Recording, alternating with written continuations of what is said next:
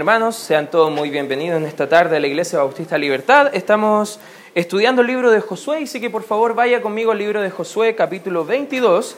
Y mientras que lo buscan, no sé si en algún momento ha escuchado alguna predicación, alguna enseñanza, o alguien le ha dicho que Dios quiere que usted viva en victoria. No sé si habrá alguien, puede levantar su mano, que a lo mejor puede entender que Dios quiere que vivamos en victoria. Incluso estábamos cantando al comienzo del servicio, victoria en Cristo.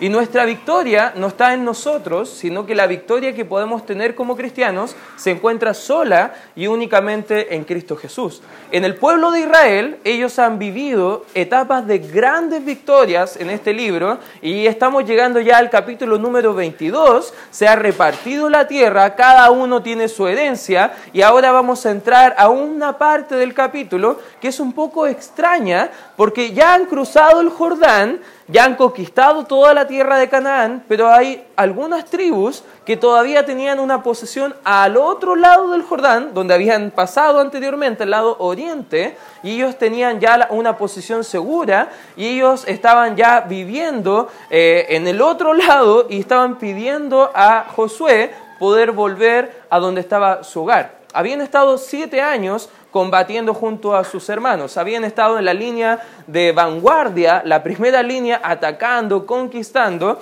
y aquí vemos que hay dos tribus que se acercan a Josué para poder hablar. Mucho se ha hablado acerca de poder alcanzar el éxito y la nación de Israel ya había podido disfrutar ese éxito. Y en el 22 vamos a encontrar en el versículo número 1, entonces Josué llamó a los rubenitas y a los gaditas y a la media tribu de Manasés y les dijo, vosotros habéis guardado todo lo que Moisés, siervo de Jehová, os mandó, y habéis obedecido a mi voz en todo lo que os he mandado. No habéis dejado a vuestros hermanos en este largo tiempo hasta el día de hoy, sino que os habéis cuidado de guardar los mandamientos de Jehová, vuestro Dios. Ahora pues, que Jehová, vuestro Dios, ha dado reposo a vuestros hermanos como lo había prometido, volved regresad a vuestras tiendas, a la tierra de vuestras posesiones, que Moisés, siervo de Jehová, os dio al otro lado del Jordán. Para dar un poco de contexto, en el libro de, de, Números, vemos en el capítulo número 33, que antes de poder empezar a preparar todo para esta guerra, vinieron estas dos tribus, estaba la tribu de, de, de Manasés, la tribu de Rubén y la media tribu de, perdón, la tribu de Rubén, la tribu de Gad y la media tribu de Manasés, y ellos conversaron con Moisés y le dijeron, ¿sabes qué? Nosotros somos pastores, somos más agricultores, no somos tan guerreros, no somos tan de, la ciudad, somos más del campo y al parecer en esta región donde nosotros estamos nos gusta más porque podemos tener mejores casas, podemos tener nuestros siervos, nuestro ganado. ¿Por qué no mejor tú permites, Moisés, por favor, que nuestras tribus se queden a este lado del Jordán?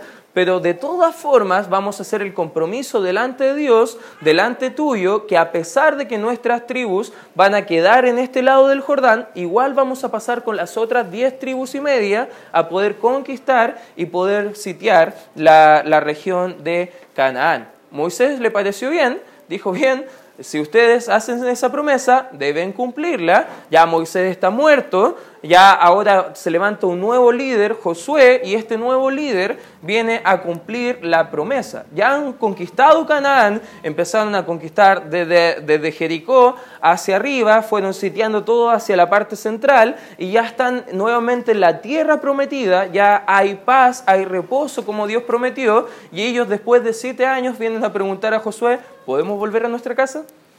Y parece que Josué les da la bendición para que ellos vuelvan al hogar. Alguien dijo que no es tan difícil alcanzar el éxito, lo difícil es mantenerse allí.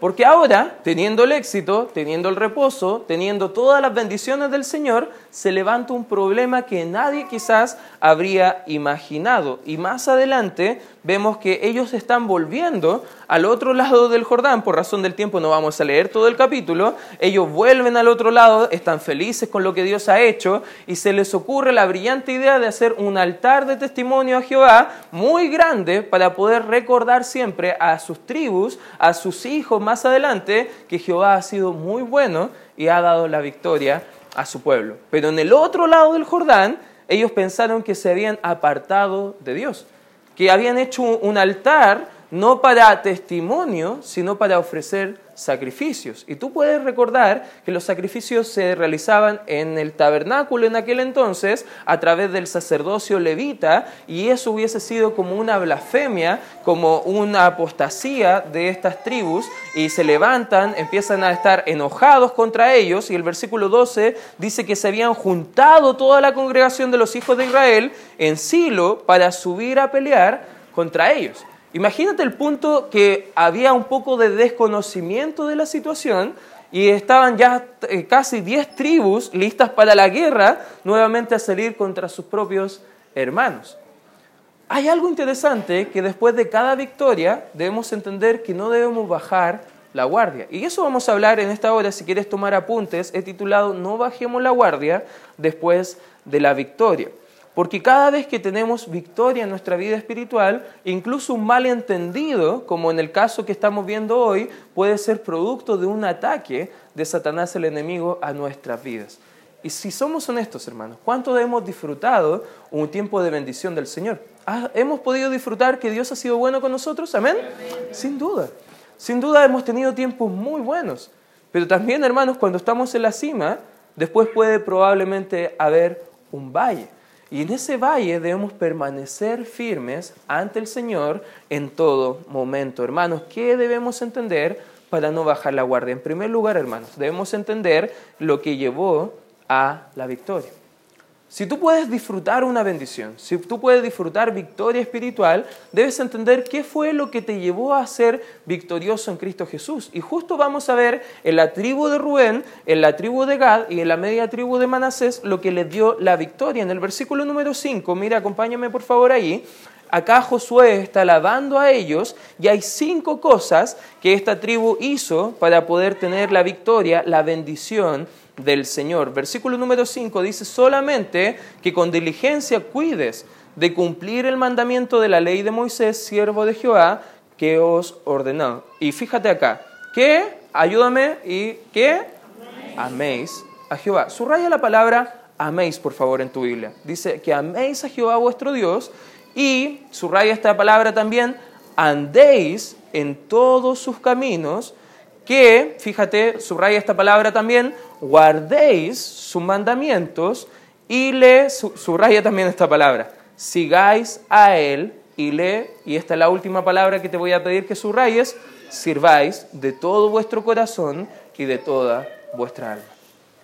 ¿Sabes que hay cinco cosas que remarcaba Josué de por qué Dios bendijo a este pueblo? ¿Por Dios bendijo la obediencia de estas personas? Y hay cinco cosas que tú y yo, hermanos, también podemos entender que también nos pueden conducir a la victoria espiritual, que nos pueden conducir a tener una vida libre de las consecuencias del pecado, no solamente nuestras, pero también podemos ayudar a nuestros hijos, a nuestras familias, a poder vivir de la misma forma. ¿Qué llevó a la victoria? En primer lugar, podemos ver que fueron leales al Señor. Fueron leales al Señor. Si usted puede ver o alguien pudiera hablar de su persona, hermano, que personas que le rodean, su familia, sus hijos, sus vecinos, los hermanos de la iglesia, ¿podrían decir que usted es fiel al Señor en todas las cosas? Hay cinco áreas donde ellos fueron fieles. Por ejemplo, acá vemos en la Escritura que fueron fieles en amar a Dios. ¿Qué es amar al Señor? ¿Qué es amar a Cristo? ¿Qué es amar a Dios? ¿Es una emoción? Bueno, la Biblia al parecer no dice que es solamente un sentimiento, una emoción bonita, sino que dice la Escritura que si amamos a Dios, Juan 14, 15, dice que guardaremos su palabra, obedeceremos su ley, guardaremos sus mandamientos. Un sinónimo de amar a Dios, hermanos, es ser obediente a lo que Dios quiere para nuestra vida. ¿Está de acuerdo, hermanos? Si amamos a Dios, debemos ser obedientes a su palabra. Debemos ser obedientes a lo que Dios quiere para nuestra vida. Amar a Dios significa que nosotros estamos dispuestos, un compromiso fuerte para poder hacer o ayudar a las personas a conocer también a nuestro Señor. El amor bíblico, el amor ágape, es un compromiso fuerte por el bienestar del otro. Y eso es lo que debemos tener hacia Dios. ¿Sabes qué? Dios es bueno y Dios no necesita nuestra ayuda. Pero debemos estar comprometidos con Dios. Amén, hermanos. Debemos ser fieles a nuestro Señor. Debemos ser fieles en su misión, a la misión que Él tiene para nosotros y llevarla a cabo. Y debemos ser fieles al nombre de Dios y buscar glorificar cada aspecto de nuestra vida porque amamos al Señor. Como hablamos en la mañana, hermano. No hacemos esas cosas para obtener algo del Señor. Más bien lo hacemos por amor a Él y a su gloria a su obra, hermanos. Amamos a Dios. Eso es algo que llevó a estos cristianos a la victoria. También hay algo más que vemos resaltado en este texto, no solamente que améis a Jehová, dice la Escritura, sino que andéis en todos sus caminos. ¿Sabes que la Escritura da mucho énfasis en, el andar cristiano? En la vida espiritual, la, Biblia lo, lo compara a un caminar. ¿ya? Para el caminar, nosotros tenemos que dar un paso y otro paso. ¿Sabes qué? La vida espiritual tiene que ver con eso. Hay veces que damos muchos pasos hacia adelante, pero hay ocasiones donde vamos caminando hacia atrás. Y no, no, estamos hablando del famoso paso de Michael Jackson de caminando hacia atrás de forma, de forma como de baile, sino que estamos hablando de caídas, de derrotas, de pecados, de acciones, actitudes que no glorifican al Señor. La vida espiritual consiste, la vida espiritual victoriosa, consiste en que demos más pasos hacia adelante en pos de agradar a Cristo que lo que estamos dando hacia atrás. Hermanos, ¿cómo anda tu caminar con el Señor? Tu testimonio es como el de Enoch, que caminó con Dios y fue traspuesto para no ver muerte que fue agradable poder caminar cada día de tu vida con el Señor. Estás caminando con Dios a través de tu tiempo devocional privado cada día, en tu lectura de la palabra y oración. Estás caminando con Dios consultándole a Dios lo que quiere para tu vida. Sabes que todas esas cosas nos pueden ayudar a entender qué es lo que Dios quiere para nosotros. No solamente debemos amar a Dios, pero también debemos andar con Dios. La escritura sigue hablando no solamente eso, sino que dice que guardéis. La palabra guardar tiene la idea de obedecer a Dios y a su palabra. No tiene la idea de que tú guardes la Biblia bien escondida, ya eso no tiene que ver con guardar la palabra, más bien tiene que la idea de poder aplicarla. Si somos honestos, hermanos, ¿conocemos algo de la Biblia? Por ejemplo, ¿conocemos que debemos compartir el Evangelio? Amén. Debemos obedecerlo, debemos compartirlo. Si sabemos que debemos tener un buen trato hacia nuestro cónyuge, hacia nuestros hijos, que eso glorifica al Señor, debemos aplicarlo en nuestra vida, hermano. Si conocemos de la palabra del Señor, no seamos negligentes, sino que obedezcamos a sus mandamientos. La palabra dice también, y le sigáis a Él. Debemos seguir. La palabra seguir tiene la idea de continuar, de ser persistente, de poder progresar, que no volvamos atrás, que no miremos el mundo y codiciemos las cosas del mundo, sino que tomemos nuestra cruz y sigamos a Cristo Jesús, que es el único que puede ayudarnos a tener victoria en nuestras vidas espirituales. Hermanos, seguir a Cristo es un compromiso y un compromiso que debemos realizar continuamente. La Escritura dice que seguir a Dios es un compromiso que debemos tomar cada día. Cada día. Y eso ayuda a entender que un día puedes tener victoria, hermano, pero si baja la guardia, puedes tener una derrota al siguiente día. Y hay días muy buenos espiritualmente hablando, pero hay días muy malos. Como dice la escritura en 1 Corintios 10, 12, así que hermano, el que piensa estar firme, mire que no caiga. Porque si no cuidamos, no, no estamos bajando la guardia después de una victoria, somos más proclives, más propensos a poder caer en una derrota. Debemos continuar, hermano, debemos tener la, la defensa bien alta, debemos tener, tomar el escudo de la fe, ponernos, eh, tomar la espada de la palabra del Señor, podemos estar tomando la armadura de Dios, como vemos en el libro de Efesios, y engancho un poquito, el día jueves vamos a estudiar acerca de la batalla espiritual a través del libro de Efesios acá en la iglesia, te quiero invitar a poder venir, pero de eso se trata, hermano, tener precaución, tener las defensas en alto, seguir a Dios. Y la última palabra que habla ahí en el versículo número 5 dice, y le sigáis de todo vuestro corazón. Le sirváis, perdón, de todo vuestro corazón y de toda vuestra alma. Hermano, ¿Estás dispuesto a servirle al Señor? ¿Estás dispuesto a servirle de todo corazón?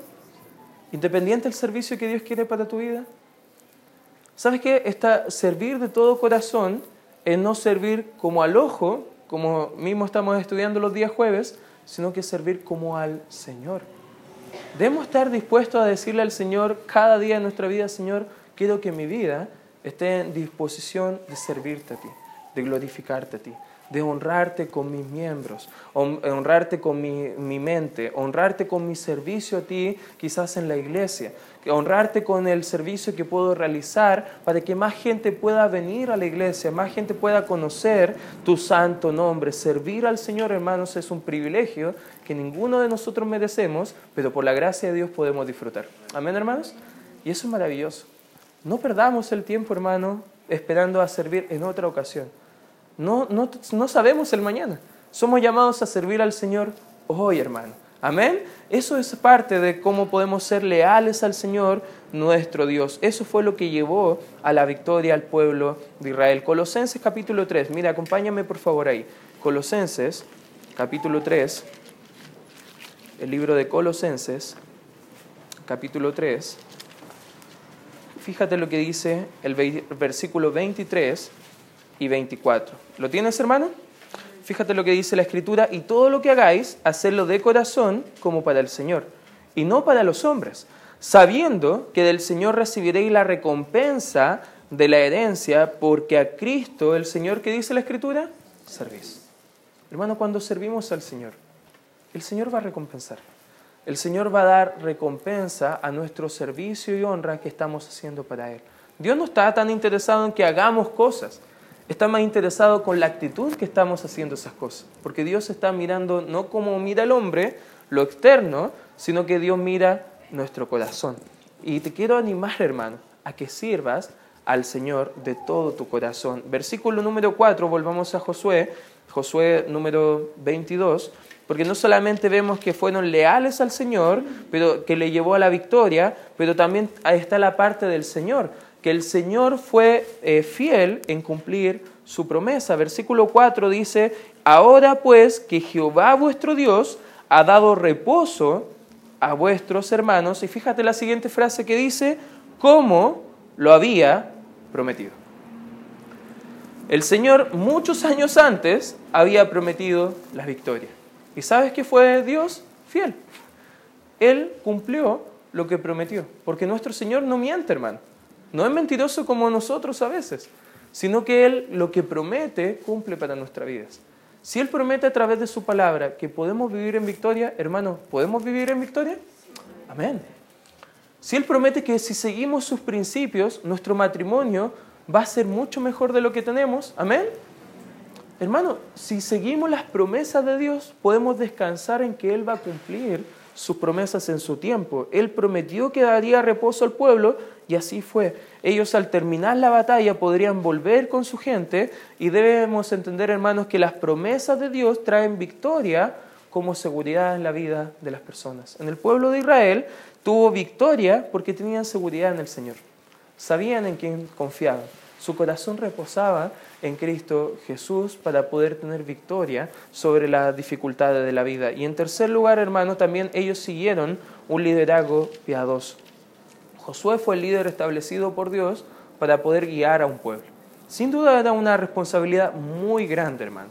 Pero fíjate, volvamos al capítulo número uno, capítulo número uno de Josué, y vemos de la, en el versículo número 17 que aquí están prontos a pasar el Jordán y empezar toda esta empresa de poder conquistar Canaán, y Josué al parecer estaba muy nervioso, Dios le dijo, esfuérzate y sé valiente, esfuérzate y sé valiente, esfuérzate y sé valiente, y ahí estaba bien eh, animado en el Señor, y ahora se va a enfrentar al pueblo, y fíjate lo que dice el pueblo completo, dice, de la manera que obedecimos a Moisés en todas las cosas, así te obedeceremos a ti, solamente que Jehová tu Dios esté contigo como estuvo con Moisés. Cualquiera que fuere rebelde a tu mandamiento y no obedeciere a tus palabras en todas las cosas que le mandes, que muera. Solamente que te esfuerces y seas valiente. La tribu de Gad la tribu de, de Rubén, la tribu de Manasés, la media tribu de Manasés, estaban ahí congregados. Ellos dijeron abiertamente, queremos someternos a tu liderazgo porque entendemos que si te seguimos a ti, vamos a seguir también a Dios y nuestras vidas van a ser exitosas. ¿Sabes que una persona que quiere vivir en victoria también va a someterse a un liderazgo bíblico? Si el liderazgo es bueno, le enseña la Escritura, hay honor y honra para poder seguir su consejo. Si somos honestos, hermanos, hay cosas que a veces no sabemos cómo realizar. Hay cosas que usted se preguntará quizás, ¿y qué haré en esta situación? ¿Qué, dice el Señor? ¿Cómo poder guiar en mi vida? Y quizás usted busca consejo y hay un líder espiritual en la iglesia y puede abrir la Biblia y mostrarle principios y usted puede tener seguridad y consuelo y decir, ah, ahora ya sé qué puedo hacer.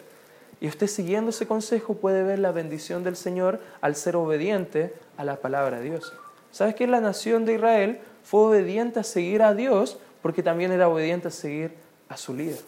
Y su líder espiritual era alguien que estaba apuntando siempre a la fidelidad de Dios.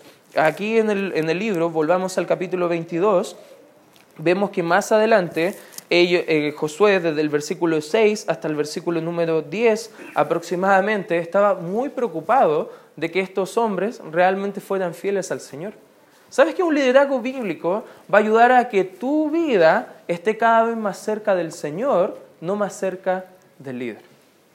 Un liderazgo bíblico apunta a Cristo, no apunta al hombre. Amén. Y si tú estás liderando a otros hermanos, si tú tienes el privilegio y la oportunidad de disipular a una persona, de ayudar a alguien en el crecimiento, no te alabes a ti, hermano. La verdad no hay nada bueno en nosotros, hermanos. Primera de Corintios 15:10 decía el gran apóstol Pablo, soy lo que soy por la pura gracia de Dios. Porque no hay nada bueno en nosotros. Pablo decía, yo soy el más pecador de todos. Yo era perseguidor de la iglesia. La verdad no hay nada bueno en mí fuera de la gracia de Dios. La gracia de Dios puede ayudarme a poder ser fiel a Él y poder ayudar a otros a seguir fiel a mi persona. Primera de Corintios 11.1 dice la Escritura, síganme a mí, que yo voy siguiendo a Cristo.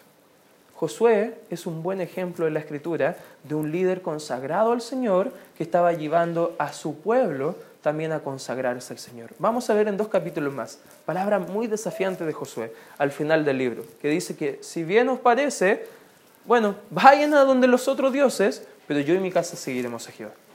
Yo y los míos vamos a ser fieles al Señor. Era un hombre de convicciones y ayudaba a otros a tener grandes convicciones. Josué estaba preocupado por el andar espiritual de su pueblo, Josué estuvo preocupado en su obediencia, diligencia y adoración al Señor.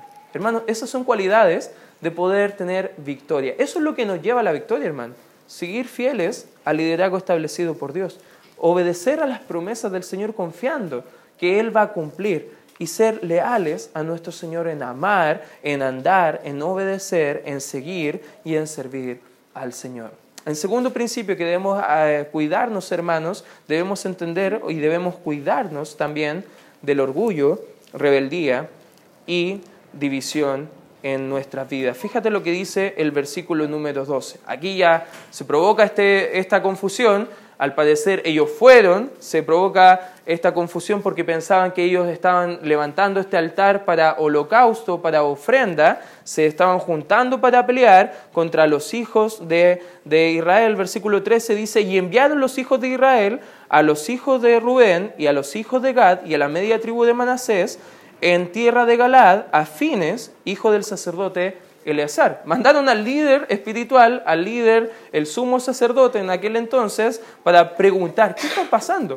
Está haciéndose esto para a lo mejor un sacrificio, alguna ofrenda, versículo 14, y a diez príncipes con él, un príncipe por cada casa paterna de todas las tribus de Israel, cada uno de los cuales era jefe de la casa de sus padres, entre los millares de Israel, los cuales fueron los hijos de Rubén y los hijos de Gad, y a la media tribu de Manasés en tierra de Galad, y les hablaron diciendo, toda la congregación de Jehová dice así, ¿qué transgresión es esta con que prevaricáis contra Dios de Israel para apartaros hoy de seguir a Jehová y edificaros altar para ser rebeldes contra Jehová. Versículo 18 dice, para que vosotros os apartéis hoy de seguir a Jehová.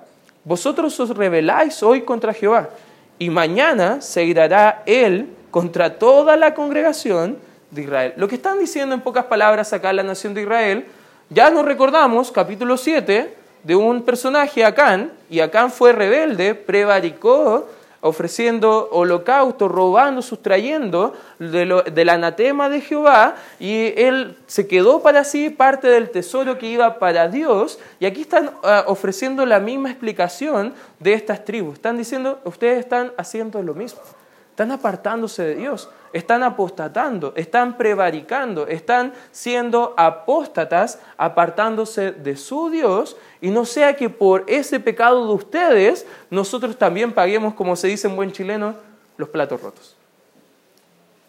La verdad es que ellos estaban preocupados. Estaban teniendo un celo santo porque veían que a lo mejor sus amigos, sus hermanos se estaban apartando y ellos estaban tan preocupados que fueron y advirtieron sobre el pecado de estos hermanos. Ahora lo interesante en todo el relato, que al parecer Rubén y Gad y la media tribu de Manasés no tenían por qué haber erigido un altar. Al parecer, ese altar era tan grande, según la escritura, que se veía del otro lado del Jordán. Ellos estaban alardeando en pocas palabras, o teniendo un poco de orgullo en sus corazones para con las otras tribus diciendo, mira cómo Dios nos ha bendecido. Cuidado con el orgullo, hermano, porque Dios da gracia al humilde, pero ¿qué hace con el rebelde, con el soberbio, con el orgulloso? Lo aborrece. Y no es una idea que no es una idea vaga en la escritura y al parecer acá en la escritura ellos estaban cuidándose del orgullo, pero también ellos estaban tratando de cuidar la rebeldía y la división de Israel. Ellos quizás todavía no entendían qué había pasado años antes, que tenían un permiso especial, pero ellos lo único que estaban viendo es que el pueblo se estaba dividiendo. Los esfuerzos se estaban aflaqueando. Y sabes que un reino dividido contra sí, dice el Señor Jesucristo, no va a avanzar a ninguna parte. Ellos entendían la importancia de ser unidos en la causa de Cristo. Incluso más adelante comienza a ver como un juicio y empiezan ellos a explicar, mire, la verdad no es para holocausto, no es para ofrenda, no es para sacrificio. Nunca tal, dice el 29, tal acontezca que nos rebelemos contra Jehová, dicen Rubén, Gad y Manasés, y nos apartemos hoy de seguir a Jehová para ofrenda o para sacrificio además del altar que de Jehová nuestro Dios que está delante de su tabernáculo. Ellos entendían bien. Pero acá hay casi un conflicto grande porque no había buena comunicación entre el pueblo. Y a veces problemas en divisiones de iglesia parten por falla en las comunicaciones internas. A veces alguien dice algo y viene otro hermano y dice, oh, ¿escuchaste qué están planeando los hermanos? Están teniendo quizás una reunión entre semana aparte de lo que nos congregamos en la iglesia. Están juntándose en la casa del hermano tanto. Y empieza el chisme, empieza la murmuración y sin darnos cuenta empieza a haber una actitud diferente ante el hermano que debemos amar, lo empezamos a ver de una forma no con tanto amor. Cuidado hermano, debemos cuidar la unidad del cuerpo, no mutilar el cuerpo. Amén hermanos, debemos buscar la unidad. Debemos ser claros en lo que estaba pasando. Al parecer ellos hicieron todas las cosas a la manera de Dios. En Deuteronomio 13, anótalo para que lo leas en casa, pero del versículo 14 al 15 enseñaban que el pueblo de Israel hizo muy bien en no sacar las espadas y ir a lo loco a pelear, porque ellos hicieron todo de acuerdo a la palabra de Dios. Llevaron un sacerdote, llevaron a un príncipe de cada tribu, y si realmente ellos determinaban que eran rebeldes delante de Jehová, podrían sacar su espada y poder ir a la guerra contra sus hermanos. Ellos hicieron lo correcto y gracias a Dios que todo fue para bien. El 30 dice, oyendo Fines el sacerdote y los príncipes de la congregación y los jefes de Israel, eh, de, los millares de Israel que con él estaban, las palabras que hablaron los hijos de Rubén y los hijos de Gad y los hijos de Maneset, y subraya esta palabra por favor, dice, les pareció bien todo. Después ellos volvieron, explicaron al pueblo, dijeron, no, parece que no, estábamos alarmados injustamente, de forma alarmista solamente, ellos están súper bien, están bien con Dios, ellos están haciendo un altar de testimonio y gracias a Dios que fuera solamente de testimonio y que bueno, ya después que organizamos todo esto estamos limpios de la sangre de nuestros hermanos. Ya hemos advertido, ya hemos amado, ya hemos podido ayudarles a ellos, ahora solamente queda disfrutar de Dios y las bendiciones de tener una nueva tierra. Se solucionó, gracias a Dios, el problema. Un problema que fue tan mínimo que sin darse cuenta casi provocó una guerra, Dios le dio la victoria al pueblo. Y si somos honestos, hermanos, ¿qué nos enseña este texto? Hay varias lecciones que podemos aprender de este texto. En primer lugar, hermanos, todo sale a la luz, incluso las verdaderas intenciones de nuestro corazón. Amén. Hermano, puedes estar viviendo en pecado. Puedes quizás teniendo mala actitud con alguien. Puedes quizás estar tratando de poner mal a alguna persona. Pero recuerda, siempre las cosas salen a la luz. Y en esta ocasión, el Señor ayudó que todo saliera bien. El segundo lugar también nos ayuda a entender que debemos cuidar la santidad dentro de la congregación. Hermano, hay muy interesantemente en ambas posiciones estaban buscando la santidad algunos viviendo la santidad de forma activa y otros también ayudando a poder cuidar que estuvieran viviendo la santidad también otras personas. ¿Sabes que la iglesia es un foco donde debemos cuidar la santidad, hermano? Debemos buscar vivir para Cristo. Debemos buscar vivir vidas ordenadas.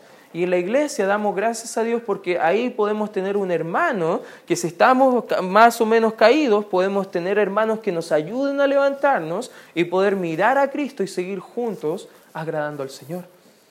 Hermanos, debemos buscar estar unidos. ¿Qué más nos está enseñando este texto? Que debemos ser fieles por sobre todo a Dios y a su palabra. Amén. Si somos fieles a Dios, Él va a ser fiel con nosotros. Lo interesante, hermano, es que aunque tú permanezcas infiel a Él, el Dios siempre permanece fiel con nosotros. Pero no debe ser esa forma de vivir, hermano. No debemos buscar solamente ser fieles a Dios por la recompensa o por las cosas buenas. Porque sabes qué, puedes tener días buenos, como hablábamos, pero si no cuidamos, si bajamos la guardia, al siguiente día podemos tener un tropiezo grande. Y hoy te quiero animar, hermano, a que no baje la guardia. Hoy te quiero animar a que cuidemos la unidad. Hoy te quiero animar a que busquemos la santidad. Hoy te quiero animar, hermanos, a que seamos fieles al Señor. La pregunta es, ¿estás dispuesto, hermano, a seguir al Señor? ¿Estás dispuesto a ser fiel a Él en cada aspecto que Él tiene para tu vida? te quiero plantear esa, esa incógnita, esa incertidumbre, vamos a orar y tomemos compromisos con el Señor. Gracias Padre Celestial por este tiempo donde podemos escudriñar nuestra vida, Señor, ante tu palabra y poder ver, Señor, lo que tú quieres para nosotros, Señor. Gracias Padre amado por todo lo que haces y eres, Señor, en nuestras vidas. Y te rogamos, Señor, que tú nos ayudes a no bajar la guardia en nuestras vidas espirituales, a estar alerta, atentos, porque el enemigo, el diablo, quiere hacernos caer.